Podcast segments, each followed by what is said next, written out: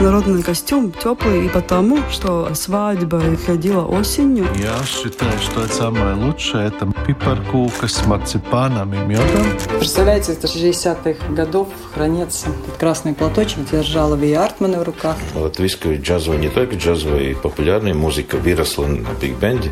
Первые постановки были такие, которые многие мы даже не понимали, что за история, но интересно. Культурный код. Помню, перед самым первым экзаменом по латышскому языку, еще на уровень А, все сдающие стремились узнать, буквально под запись, кто в Латвии знаменитые писатели, художники, музыканты, чтобы ответить, если вдруг зададут вопрос, не показаться невеждами. Я спросила знакомую латышку про художников. «Тебе классики нужны?» – уточнила она. «Есть троица главных, просто выучи наизусть. Пурвитис, Розенталс, Валтерс. Интернет позволил быстро посмотреть работы. Запомнилось, Пурвитис – это пейзажи. Строгие, монументальные, ни следа слащавости. Тогда в голову не могло прийти, что буду делать передачу о Вильгельме Пурвитисе. Однако делаю. В эфире второй выпуск программы «Культурный код». У микрофона журналист Рита Болотская. Сегодня выпуск, посвященный латвийской живописи. Эксперт Эдварда Шмидте, многолетний сотрудник Национального художественного музея, историк искусств, почетный доктор истории искусств Академии наук.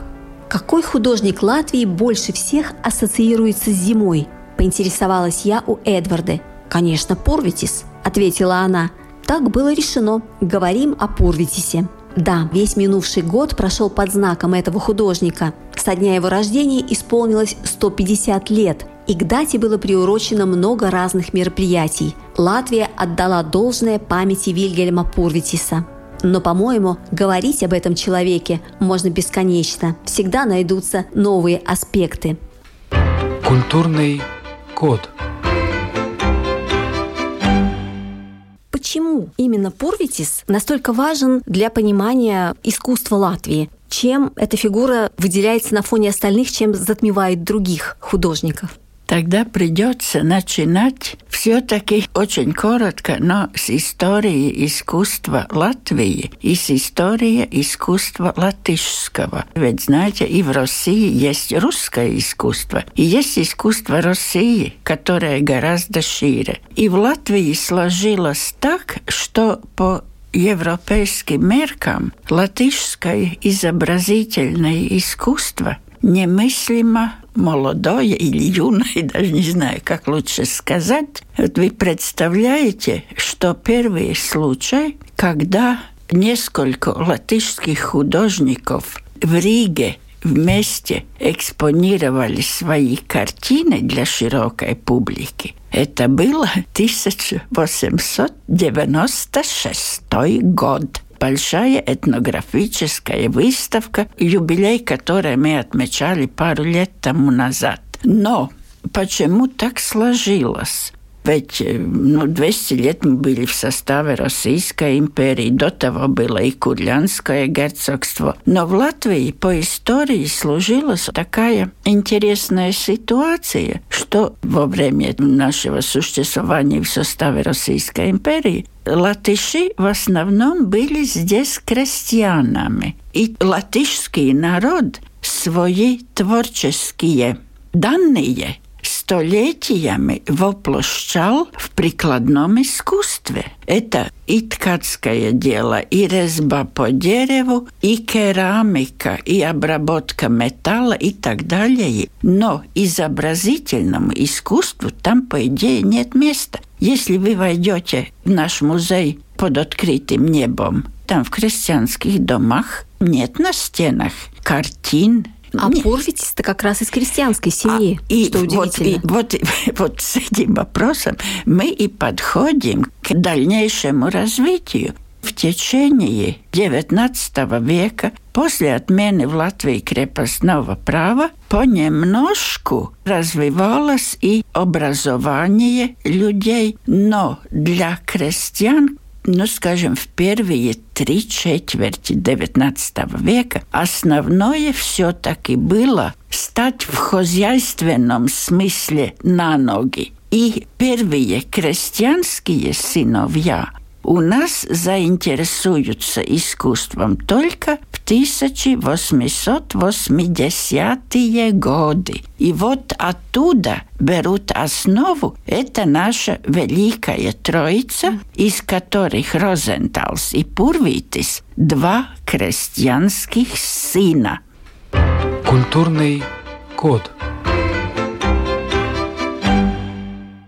Отдельный сказ о том, как крестьянский сын Вильгельм Порвитис, родившийся на хуторе Яужи Заобской волости, поехал в Санкт-Петербург и поступил в Императорскую академию художеств. Не было никакой особой стипендии, спонсоров не было, и в Риге до того не занимался, первых уроков мастерства не получал. Просто очень уж хорошо рисовал. И поступил, несмотря на огромное количество претендентов. Секрет успеха – талант плюс целеустремленность. Ну и везение. Конечно, везение.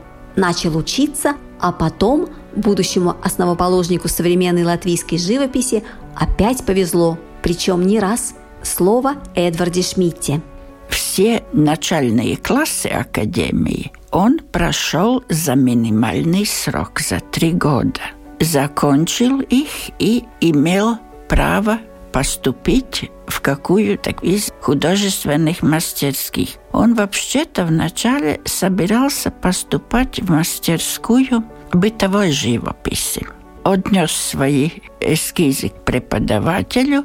Преподавателя не было дома, он оставил. Ну, преподаватель после того никаких активностей не проявлял. Пурвитис понял, что это... Повезло второй раз. Не мыслим, потому что, конечно, в класс батальный он бы не пошел, в жизни нет. А тут остаются два, ну, к Маковскому он, конечно, тоже не собирался пойти. Значит, у него остается два пейзажных класса. И как это он выбрал Куинджи, ну, это, можно сказать, это половина всего его будущего успеха личность Куинджи – это, конечно, в, в те времена в Академии, около 94 -го года, он абсолютно независимый художник по характеру и по своему материальному положению. Ему не надо ни одну минуту думать, что он будет писать так, чтобы кому-то понравилось или он должен в академии себя вести так, чтобы кому-то там угождать. И Пурвитис прошел полный курс обучения у него. Еще раз, когда ему, по-моему, фантастически повезло, это на защите диплома, где получилась такая странная ситуация, что для общеизвестного министра финансов Витте – который очень сильно влиял на всю жизнь России, в том числе и на Академию, Витте из этого выпуска отдавал предпочтение другому художнику – Александр Борисов. Витте его протежирует. На золотую медаль. Да. Есть э, свидетели, которые говорят, что Витте так и сказал. И если золотая медаль не будет у Борисова, то будет плохо, полетят головы. А как же проголосовали за Пурвитиса? Про проголосовали. Тут получилась очень интересная ситуация. На решающее заседание, по-моему, по приглашению участвовало и два популярных шведских художника для Российской Академии было как бы престижно пригласить их. И этим двум художникам также было дано право голосования. Голосование происходило тайно. Каждому члену комиссии выдаются два мраморных шара, один белый, один черный. Белый за того, ну черный не за того. Пурвитис получил большинство, так это что Пурвитис... в последних лучах или последние лучи, которые пропала да, потом, да? это, да, она, к сожалению, я думаю, что она была не просто пропала, наверное, она была уничтожена во всех этих э, военных ситуациях Второй мировой войны. А потом золотая медаль означала, что Пурвитис становится, ну, громко будет сказано, в первых рядах русского художественного общества. То есть Если в 98 и так далее годах будет какие-то международные выставки, Россия будет представлена своим искусством, картины Пурвитас там обязательно будут присутствовать. Честь окончания Академии Архип Куинджи устроил всей своей студии экскурсию по Европе. Тогда Пурвитис посетил Берлин, Вену, Париж, Рим. Будучи блистательным пейзажистом, Куинджи помог развитию таланта Вильгельма Пурвитиса, который впоследствии прославился именно как пейзажист, всю жизнь писавший природу родной Латвии. Любимые времена года – зима, весна – Специалисты называют Пурвитиса поэтом снега и воды, а еще психологом, физиологом снега. Это факт. На большинстве картин художника мы видим снег, точнее удивительную, впечатляющую природу в обрамлении снега. Культурный код –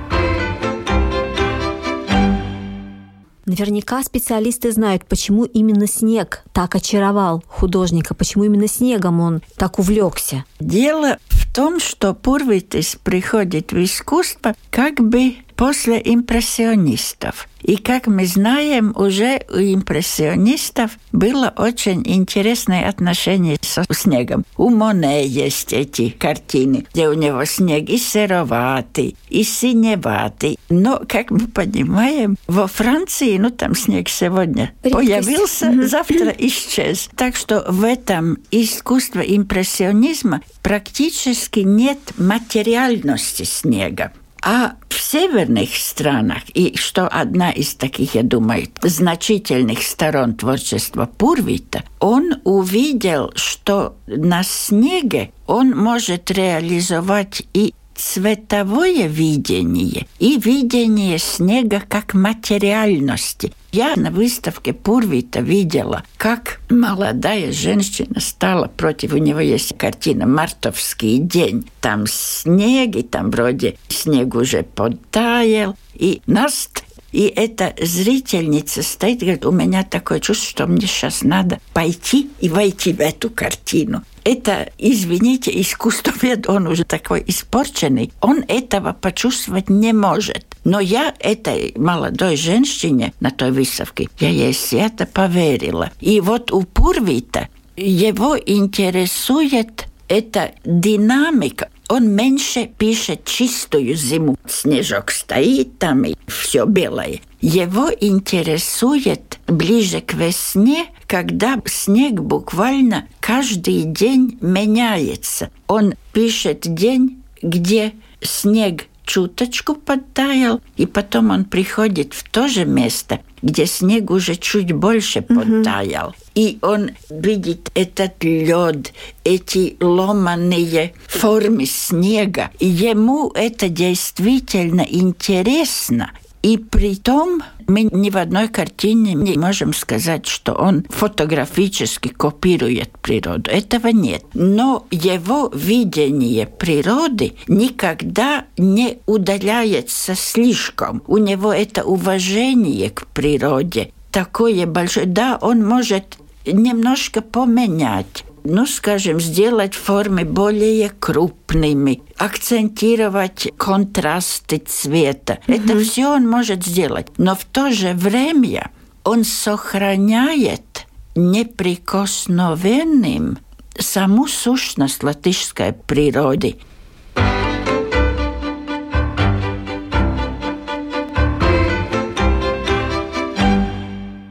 Говорит искусствовед Эдуард Дорофеев – как и многие, я увидел его впервые в альбоме, не в музее, а именно в альбоме репродукции, который стоял на полке рядом с другими художниками. И несмотря на то, что в картинах Пуровица не происходит ровным счетом ничего, застывшая природа в своем величии, торжественной красоте, она, тем не менее, очень эмоционально воздействует даже с плохих репродукций она оставляет неизгладимое впечатление. На картинах Пурвица мы видим ту природу, с которой потом начинаем сравнивать реальную природу, проезжая весной или осенью через сельскую местность, проезжая через малые города. Пурвиц дает прививку и дает формулу, формулу восприятия латвийской природы, на которой мы потом нанизываем все другие впечатления. И куда бы мы ни ехали, мы в окно видим и говорим, о, это действительно похоже на Пурвиц. Это цвет, это композиция, это соотношение воды, неба и берез, это тишина и покой, да, которая уравновешена в его картинах и которую мы находим в реальной природе.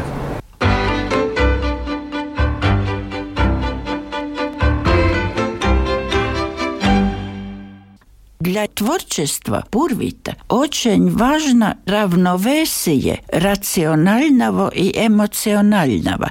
Пурвитис очень четко чувствует эти природные настроения, но с другой стороны, он никогда не отдается своим чувствам в такой мере, как мы это знаем, ну, по ряду художников-экспрессионистов. Если ему для его понимания композиции покажется, что, ну, там все там зеленое или серое, хорошо бы что-то сделать такое, чтобы публике на что-то сконцентрировать. Он спокойно сделает там красный такой мазок или два красных мазка в музее работали, и в экспозиции на, на выставке Пурвита, там есть эта прелестная картина с цветущим яблоневым садом. И приходим, там более опытные товарищи рассказывают, и здесь видите, вот тут это красное. Он как заметил, что там в этом саду стоят красные ульи.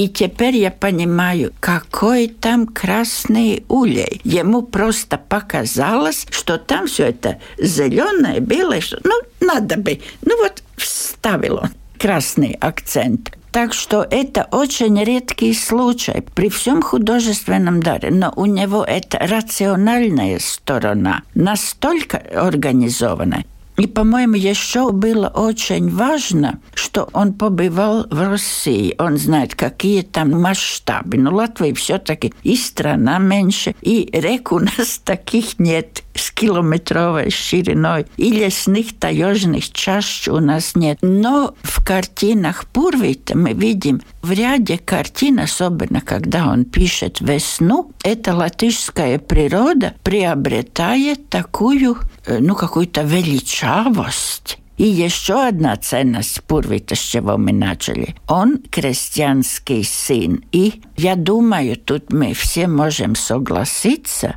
что если человек с рождения лет до 14-15 проживает в селе на хуторе, то он вырастает в теснейшей связи со всеми проявлениями природы от 1 января до 31 декабря то, что воспринято в детстве, мы ведь все э, ну, знаем, насколько велико это влияние э, детства, вли, влияние детских впечатлений. И это еще раз делает и Пурвита, и часть его современников таким абсолютным и ценнейшим наследием латышской культуры.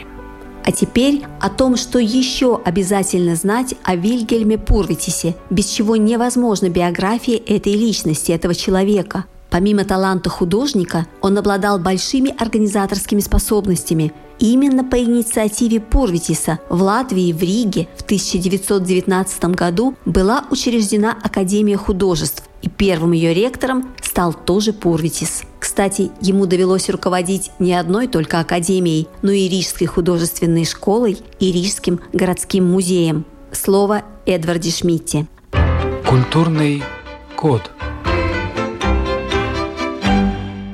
когда Пурвитис кончает академию, здесь, в Риге, в Латвии, можно сказать, что это центр латышской литературы, латышского театра, отчасти и латышской музыки, поскольку хоровое движение очень сильное уже, но центр латышского изобразительного искусства в конце XIX века все еще Петербург потому что в Петербурге учатся в Академии латышские художники, там и живут, работают. Получается, этот центр переместился как раз с Пурутисом, Розентальцем и Валтерсом в Ригу. Вот когда они в Петербурге, это значительная дата, 1000 1891 год, вот когда уже Пурвитис приехал в Петербург, там у них создался студенческий кружок одна цель. Мы каждый становимся художником, притом, ну, хорошим художником, и думаем о том, чтобы возвращаться в Латвию и создавать латышское искусство здесь, в Латвии. Вот с этой мыслью они учились, с этой мыслью они после окончания учебы возвращались в Латвию. Розенталс вернулся раньше несколько, Пурвитис где-то в 901 году, и тогда у них началась серьезная работа. Очень большую роль в этом играют и пресса, и школы, и разные активности рижского латышского общества. Все это идет, но идет очень медленно, постепенно. Первая выставка Пурвитиса состоялась в Риге в салоне Рижское общество искусства Кунстферен. 901 год. И Пурвитис, конечно, он выступает, но латышское искусство все еще как бы нащупывает контакты со своим народом. Ситуация, когда и Пурвиту повезло, и латышскому искусству безумно повезло. Это 1910 год, когда Пурвитис уже несколько лет жил в Ревеле, в Таллине, и в Риге его приглашают стать директором Рижской художественной школы. Пурвита пригласили, и Пурвитис за четыре года поднял эту школу до очень высокого уровня. И вот в этой школе первое образование искусства получили такие общеизвестные латышские художники, как Валдемар Стоне, Конрад Убанс, в русском искусстве известный Александр Древинч, Густав Клуцис и так далее. Так что тут Пурвитис сделал опять очень многое. И потом, ну, его популярность уже, конечно, росла. И после Первой мировой войны, после основания Латышской республики, Пурвитис здесь, и ему следующее задание – создать Латышскую академию искусства. И академия была создана, и, как мы знаем, работает по сей день.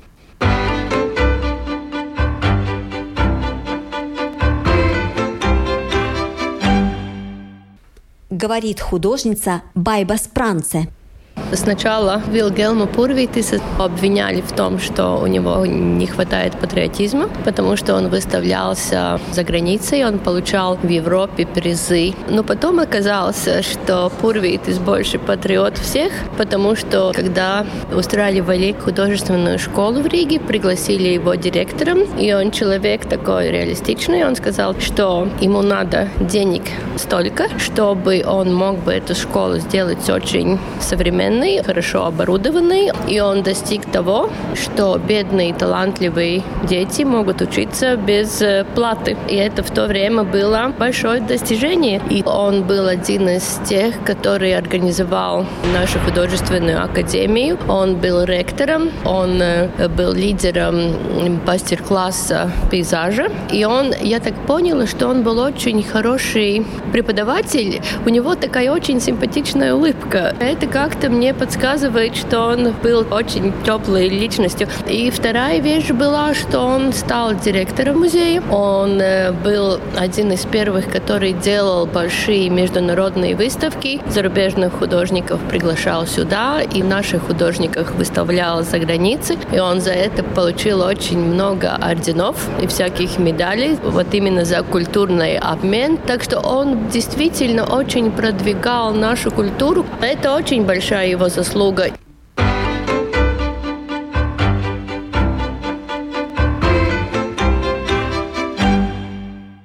Культурный канон Латвии, созданный к столетию провозглашения республики, включены три картины Вильгельма Пурвитиса. Это написанные в 1910 году «Весенние воды» и «Зима», а также работа 1933 года «Весна». Все три считаются визитной карточкой художника – В Латвии их знает каждый. Написаны, кстати сказать, в разных стилях. Тут как импрессионизм, так и реализм, и северный модерн. По мнению специалистов, художник создал собственный стиль на смешении нескольких.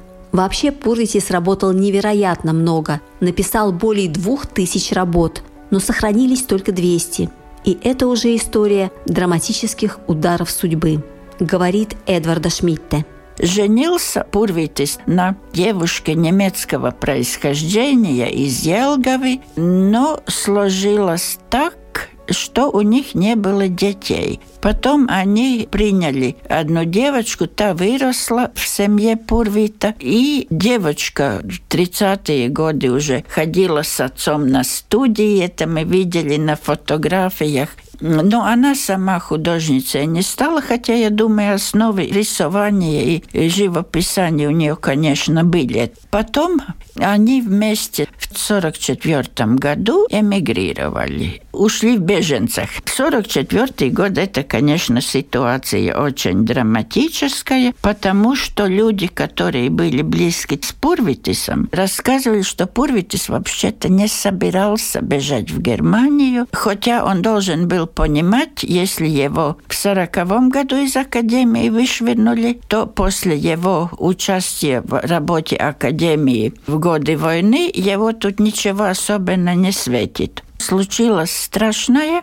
его летом 44 -го года, когда была бомбежка и когда жгли Ялгову, там его дом и его картины, его все это пропало. Он остался в Риге, и ну сколько там, несколько сотен работ его, которые, ну, в мастерской хранятся. И рассказывают, что где-то, ну, наверное, в конце августа, в начале сентября к мастерской Пурвита подъехала грузовая машина, там команда ну, работников, которые поднимаются в его мастерскую и говорят, у нас тут предписание, мы должны ваши работы э, запаковать для того, чтобы отвезти их в Германию.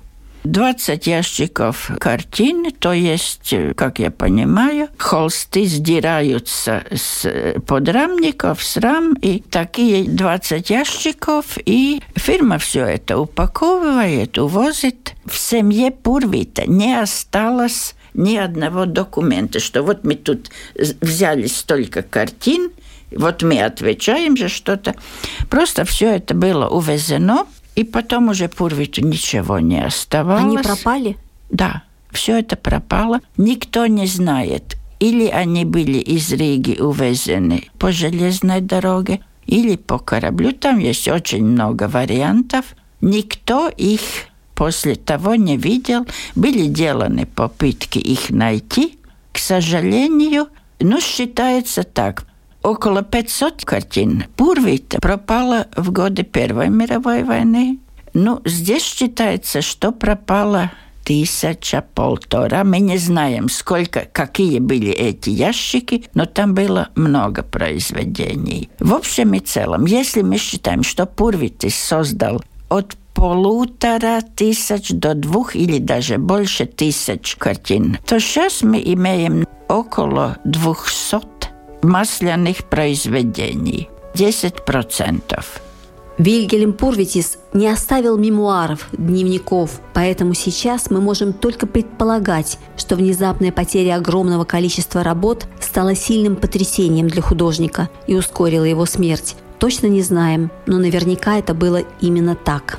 Пурвитис умер в 1945 году в Германии, в городе Бад Наухайме, где находился на лечении. Только в 1994 году его прах был перезахоронен в Риге на лесном кладбище. А в 2008 году в Латвии появилась награда имени Вильгельма Пурвитиса. Она присуждается раз в два года художнику или группе художников за вклад в изобразительное искусство страны. На этом сегодня все. Вела передачу журналист Рита Болотская. Встретимся через неделю. Культурный код.